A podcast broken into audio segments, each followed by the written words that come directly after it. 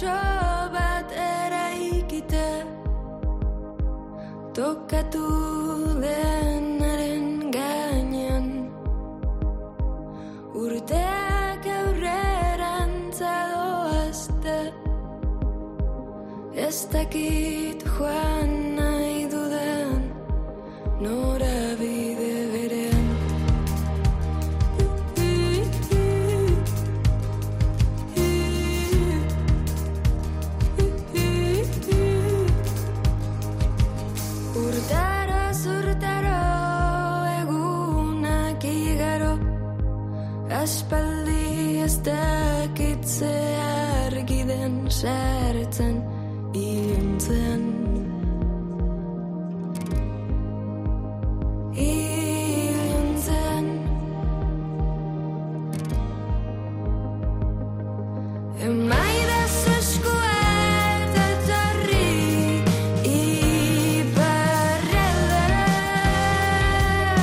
Bienvenido a una nueva edición de Música Ligera en este huequito, en esta faccioncita que hacemos cuando vienen gente a visitarnos, que yo quiero que vengan porque me gusta mucho las cosas que están haciendo. Y, es- y bueno, y Charo, ya viniste la otra vez Sí. con, con la doble ración de limones, Sí, sí, sí. que era un flipe absoluto, pero es que ahora estoy mucho más en flipe. sí, sí, con el 0 de enero, Sí. que yo estaba diciendo, eh, claro, el 0 de enero sería el 31 de diciembre, que es tu cumple. Sí, es mi cumple. Y tiene algo que ver eh, con... Para mí sí tiene algo que ver porque para mí es verdad que para mí viene perfecto que mi cumple sea el último día del año porque así sea como reset. Ah. Es como ya está un año más, como me pongo taca en punto. Y para mí 0 de enero es un poco eso, como ese espacio-tiempo que no existe, pero del que sale un poco todo. Y es un poco un viaje catártico esto. Sí. Y Me acabas de enseñar lo que viene a ser el, el- el arte del tal. Y, las canciones están colocadas como puntos de una montaña. ¿Te Sí. has pasado algún Rubicón últimamente? Me pasé, mm, sí, pasé por como un conflicto un poco de, de la sobreexposición de mi persona. Es verdad que yo, eso, me empecé a hacer conocida en 2016 y siempre lo he llevado como bastante bien. Pero es verdad que Pero se te ha, se te ha me pasado. pegué un susto. Se te ha ido de las manos. se- sí, o sea, de repente Pero eso empecé, no es culpa tuya. me empecé a enfadar un poco con todo, me empecé a sentir muy triste eh, y me sentí como muy usada. Ostras. Eh, no usada en el, aspecto, en el aspecto literal, como cuando usas una mesa. O sea, como ya sentía como, "Buf, necesito estar un poco para mí. Y desde la última vez que te vi a ti, Sí. acabamos la gira de los limones el 27, creo que era, de enero aquí en Madrid, en el, año sí, Teatro Circo sí. Price, y me hice un año sabático mediático, Ostras. sin prensa, ni redes, ni conciertos. Ostras. Porque necesitaba volver un poco a mí, porque ya estaba pasadita de rosca. Y te, y te encerraste en ti misma Sí. a hacer una revisión todo y de ahí salen los temas. Cero de enero. De ahí sale, pues eso, poner todo a cero y verdaderamente eh, conciliar la vida del artista con la vida de la persona y vivir bien, porque Pero- eso es como al final. lo Pero que- te, te contaba también a micro cerrado que eh, me da distintas sensaciones. Sí, O sea, es, es como lo muy bueno y lo muy malo. Exacto. todo metido en temas distintos, incluso hay temas que confluyen las dos cosas. Sí. Sí, sí, es que empecé también a ir en paralelo, empecé a ir a terapia y estábamos grabando también un documental a raíz de todo esto de los limones, de oro, de colaboraciones y de repente empezó ahí a suceder, pues eso, la catarsis y yo dije esto, una olla express que va a explotar. Entonces dije, vale, pues eh, vamos a ubicar esto. Entonces empecé a subir la montaña y dije, ¿a qué me estoy enfrentando? Pues vamos a subirla, ya que estamos aquí, la subimos. Entonces hay muchas canciones en las que hay mucha rabia porque estamos subiendo la montaña. Luego sí que hay una punta de reflexión en la cima de decir, vale, la hemos subido y luego es la bajada, que es la sanación. Claro, porque justo en la cúspide el de aquí del disco está El mundo no es un buen lugar, Eso que es. es el- uno de los temas que, que a mí me parece, es de lo que te decía, me parece desgarrador en su esencia, pero esperanzador en su forma. O sea, Exacto. tiene como una rabia contenida, pero es positivo. Sí, al final es como, para mí es como es que el mundo no es un buen lugar, pero aún así la vida sigue siendo bella. Y al final hay que también un poco pues convivir con eso y intentar encontrar una paz, no un equilibrio constante. Y, Charo, y luego el- me mola mucho cómo usas, porque es una poco mezcla, venía en la hoja de promo que es pop, raíz y eh, electrónica. Eh, la, la música en euskera, la música tradicional euskera, no, no es una ofensa, pero es, es como un poco primitiva Sí, eh, en su forma, sí, eh, pero se presta mucho a la mezcla. muchísimo. Es muy mixturable con, con mucho tipo de cosas. Y tú has cogido, la has mezclado con electrónica Sí. en muchas partes y funciona que te cagas. Claro, para mí al final, como es algo que está ¿no? Le- vivo, eh, y vive en el tiempo que vive. Vivió tantísimo tiempo el idioma, ¿no? Que, claro, puede mezclarse con tantas De los más cosas. antiguos, Claro, de los más antiguos. Entonces es como eh, puede adaptarse a muchísimas, muchísimas cosas, ¿no? También a, a- a la hora. Y para mí, eh, la electrónica viene, he descubierto que Claro. mi rabia eh, suena a electrónica. Claro, y tú, tú, tú no empezaste con la electrónica, eso lo has descubierto relativamente pronto y Sí, te ha venido increíble. Me ha venido increíble. Y para mí es una cosa que tenía súper claro cómo quería sonar. Y en este disco sí que me he confiado más en mi instinto. Siempre confío en mi instinto, pero mucho más como productora. De decir, yo sé cómo quiero, quiero que suenen las cosas. Necesito gente que me lo traduzca, luego a la hora del- de, hacerlo técnicamente. Pero yo ya sé lo que quiero contar y decir y qué estoy viendo, ¿no? Cuando hago las canciones. Y en este disco, di- dices tú, pero te has volcado completamente porque te has metido en todos los segmentos, hasta en el Todos. arte del disco, en todo. O sea, venías de decir, estoy desfondada, necesito tal, y cuando vuelves, vuelves con todas. Sí, totalmente. Pero es verdad que, mira, este trabajo para mí ha sido de autojusticia, porque yo necesitaba hacerlo para que mm, quede plasmado que me he subido a esta montaña, que para mí ha sido duro, ha sido- pero la bajada, ahora poder estar bien, o sea, se puede estar bien, ¿eh? Cuando se está mal. No, desde luego. desde Y eso es una eso es una maravilla ahora saberlo, ¿no? Pero mm, sí que, bueno, yo tenía claro que quería hacer eh, esta montaña y quería hacerla como eh, estaba dentro mía para, para poder hacer justicia. ¿Y cómo, ¿Y cómo te adentras en la electrónica? ¿Cómo viniendo del no saber casi nada, que a mí me pasa que yo mm, soy músico también, pero la, la música electrónica me está empezando a, a atrapar muchísimo ahora, pero no sé cómo reproducirla y cómo hacerla. Ya. ¿Dónde te guías? Eh, sí que me he guiado mucho. al final, yo escucho mucha música diferente. Siempre, luego al final, pues me sale hacer una cosa u otra. Depende cómo esté. Mi bienestar suena a raíz, no suena a, electrónica. Pero dije, necesito, aquí necesito garrote.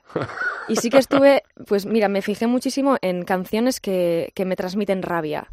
Eh, a nivel eh, producción. Dije, vale, yo quiero, yo ya en mi casa ya el, el estribillo que dice Sunchitu, Sunchitu es destruye eh, en, en euskera. En euskera. Y ya solo el Sun, sonoramente Claro, no es ya el, subgrave, es que lo es. Entonces ya era como, ya ahí viene todo. Entonces yo iba así a explicárselo a, a mis músicos y a- al chico del estudio. Es que es verdad, el euskera es como una lengua muy percusiva, ¿no? El, Sí. el hablar suena como muy percusiva. Sí, entonces claro, o sea, imagínate, yo estaba ahí en casa todo contenta y yo sola con mi piano, en plan, sum, y yo ya oía ya el buf, o sea, la montaña cayendo, ¿no? Retumbando. Nahi beste libururen atzean eskuta zaitez Baina inbeste hitzekin jastakizun horre zaren Etorrita esango dizut nola itzultzen den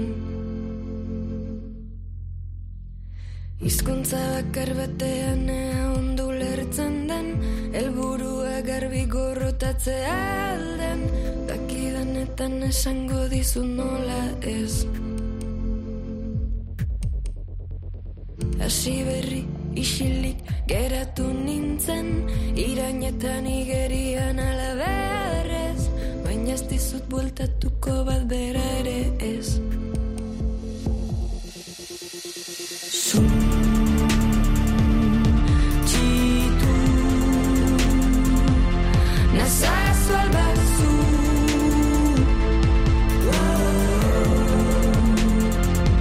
otra vez con Iñau.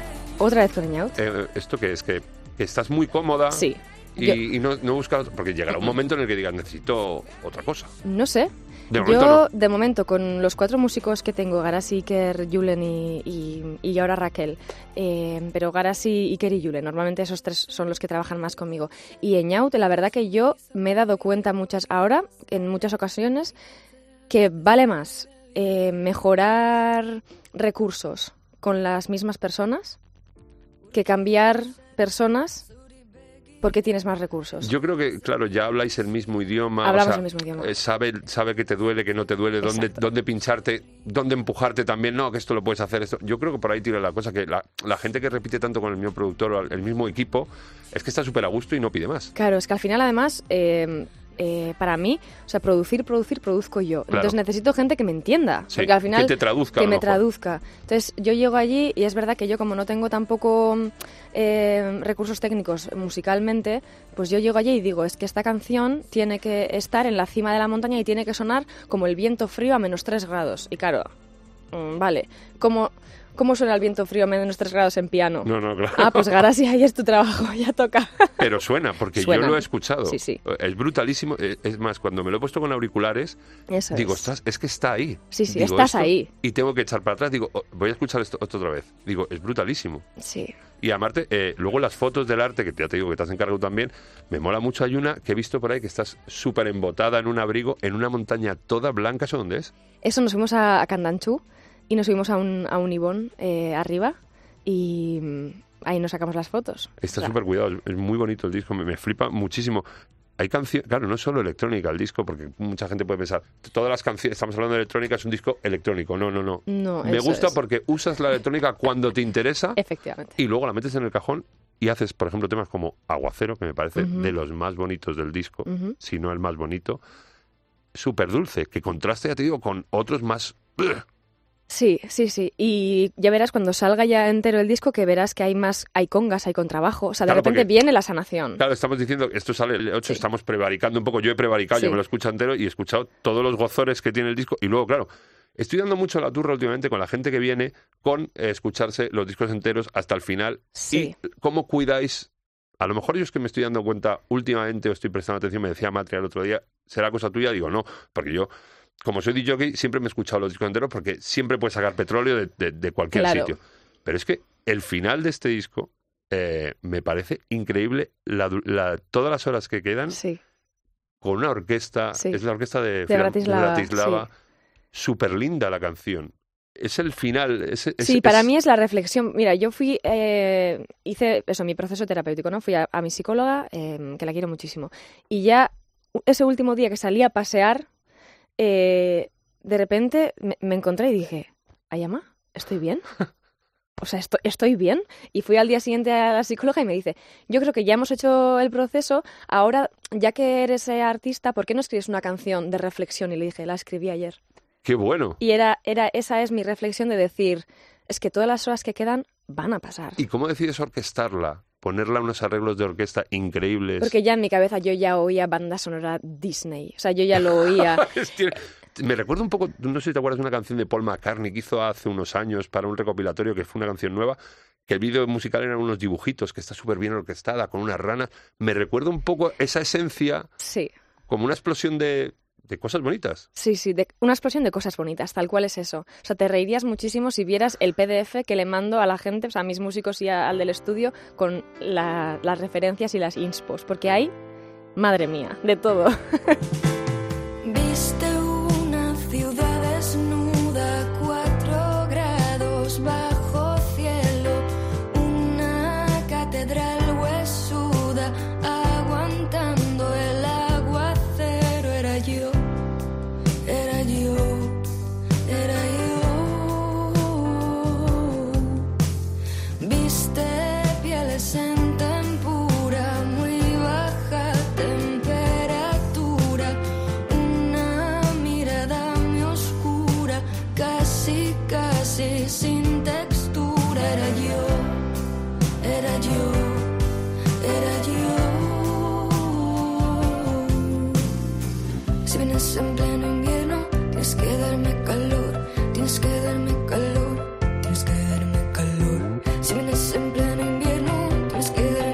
Es un disco que me tira mucho a querer mm, escucharlo y verlo en directo. ¿Por qué me pasa eso, doctora?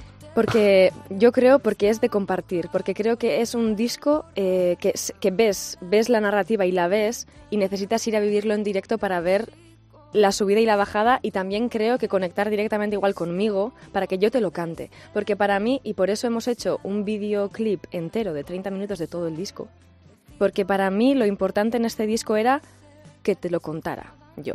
¿Y vas a mantener el formato en directo? ¿Vas a todo clavado al disco y luego harás un Eso es, pequeño meteré set las- piece y eso tal? es. Pero es flipante. eh, tienes un mogollón de bolos. Empiezas en enero, Empezamos en enero. celebras tu cumple, 31, Eso eh, es. 0 de enero. Eso es. tu Hago cumple, 30 años. Y luego empiezas en Bilbo, lo estás dos días en la Cursal, que la Cursal es de las salas que mejor suenan y Sí. más bonitas que he visto. Sí. Yo, yo creo que lo comenté contigo la otra vez, que vi un concierto de Radiohead ahí y me pareció brutalísima. Es genial. Y luego en Las Palmas, es como auditorios, teatro, es una cosa así, ese formato vas a Sí, usar.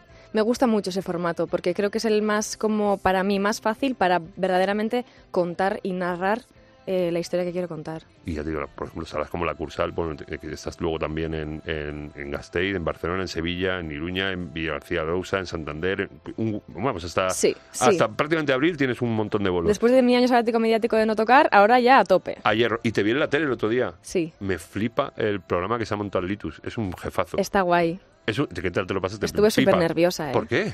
Porque iba súper nerviosa porque eran como, pues, eh, Rosalén, las Tanchogueiras, ellos, era como, guau. Y yo llegaba ahí como pequeña ahí, Pero yo creo que con mi maletita. Que Litus lo ha hecho precisamente para todo lo contrario. Efectivamente, yo me que- sentí súper querida. O sea, no había, no sé, me sentí como que era tal cual una más. Es un jefazo Litus, a mí me flipa. Y esta idea ya me la contaba hace ya tiempo que quería hacer una cosa de estas y le ha funcionado súper guay porque aparte luego sois eh, tres artistas tres, eh, que sois de, de puntos Sí. distintos de la geografía y os sentáis ahí, que es lo que pasa en los camerinos, de verdad, que te sientas con unos instrumentos, con unos colegas que a lo mejor no conoces, pero la música de repente hace que te unas Sí, y funciona muy bien. sí, sí, sí. ¿Conocías a las Tanchugueiras Sí. y a Rosalén? Eh, a Rosalén sí, sobre todo a las Tanchogueiras un poquito, pero ahí las conocí más. Y ahora sí, Son unas son súper majas todas. Es que además fue para mí súper bonito porque eh, justo me coincidió un equipo súper amable. Y es curioso, no has metido colabos en el disco, que últimamente está muy... de- bueno, venías de los limones, Sí.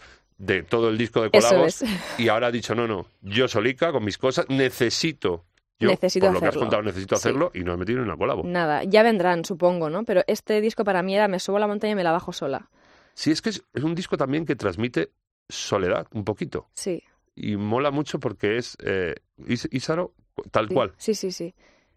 Sí, porque al final yo creo que también cada mm, cuando pa- pasas tus procesos personales dentro, por mucho que haya muchísima gente acompañándote, ah, yo he tenido eh, eh, mi pareja, mis amigos, mi familia, que te está acompañando en el momento cuando estás más triste o lo que sea, pero realmente tú tienes que hacer ese trabajo de, de volver a estar bien. Te acompañan, te ayudan todo el rato, pero lo tienes que hacer. Se nota que eres muy tú. Eh, ¿Dónde preparas la gira? ¿Cómo la preparas? ¿En qué garito? ¿En qué sitio? Pues mira, suele ser complicado. eh, porque no tenemos espacios muy grandes. Tenemos un local de ensayo muy pequeñito y es súper difícil preparar directos eh, grandes en sí, porque ya ensayas de paso escenografía y todo, Claro. claro. Entonces es muy difícil. Tenemos la suerte que tenemos nuestro técnico de monitores, eh, Machín, tiene una empresa que se llama Uiña, eh, que significa onda, y mm, en Sarauts. Y tiene un- una empresa mm, grande allí, pues un pabellón grande, y nos deja ensayar ahí eh, para prepararnos Qué un guay, poco. ahí os Sí, apañáis. pero menos mal a él, ¿eh? Y hablando de significado, Ísaro es una isla, ¿no? Es una isla. Claro, yo me acuerdo de aquella productora, había Isaro Isaro Films, que era una sí. isla. Claro, es, es eso, de, viene de ahí. Bueno, y ya lo- la última, que ya te dejo oír, que tendrás mucho follón, que es lo de la promo sé que es agotador. Eh, me gustaría siempre que me deis un tip de lo que estáis escuchando ahora. Creo que la otra vez te lo pregunté, pero claro, ha pasado un año, un año y pico, y digo yo que estarás en otra movida. Si estás muy metida en la música electrónica, a lo mejor tiras por ahí, pero ¿qué estás escuchando? No tiene por qué ser nuevo tampoco, ¿eh? Es No, una- no, vas a flipar con lo que te voy a responder. Verás. ¿Sabes Me- lo que estoy escuchando? Mocedades. No. Los payasos que escuchaba en mi infancia. Los payasos de la tele. Sí. ¿Te puedes Bueno, ver? en, los nuestros eran, son Ah, vale. eh, Pirrichi Porrochi y Marimotoch. Ah, vale, vale. Estoy volviendo a, a las cosas que escuchaba en mi infancia. También Jaja, que es un disco que sacó Javier Muguruza y lo escuché muchísimo cuando era niña. Estoy como volviendo a, a escuchar las cosas que oía en mi infancia. ¿Y eso? No sé, supongo que es porque he hecho el viaje y ahora estoy como reconciliándome con todas las Isaros. ¿Pero qué te aporta? ¿Eh, ¿Los arreglos? Buah. la- eh, ¿El abrirte? ¿El descojonarte a lo mejor? El, eh, ¿esa ¿Es una liberación? Y yo creo que me, me enciende muchísimo la fantasía porque conecto directamente con Isaro Niña. Y de repente estoy como, ¡buah! Me acuerdo de muchísimas sensaciones de cuando era, pues tenía seis años, siete años, y es como, ¡oh! Esa persona era yo. Es brutal la música, lo que consigue. Es y, brutal. Y, nunca te imaginas por dónde vas a tirar. O sea, yo ahora mismo estoy enganchado a una canción de Bill Withers, la de Lovely Day, y estoy, la tengo en bucle y es una canción que había escuchado hace muchísimo, pero ahora la tengo en bucle y no sé por qué. Pero la tengo en bucle real, que me la pongo ahí y me la pongo Es en que bucle. igual echas de menos esa persona que eras en ese momento y estás como súper conectado con eso. Ostras, me, me ¿puede ser mi terapeuta? Ahora te doy mi teléfono. Veo que has aprendido Vale. bastante. Isaro, muchísimas gracias. A ti. Ven cuando quieras la próxima vez. Iré a verte cuando vengas por ¿Vas, ¿Vienes a Pozuelo, Sí, Madrid? sí. Luego a lo mejor haces más bolos aquí. Va, vale, vale. Que no se pueden decir. Ya, vale. Me quedo con eso. Muchísimas gracias. A ti, es que ricasco.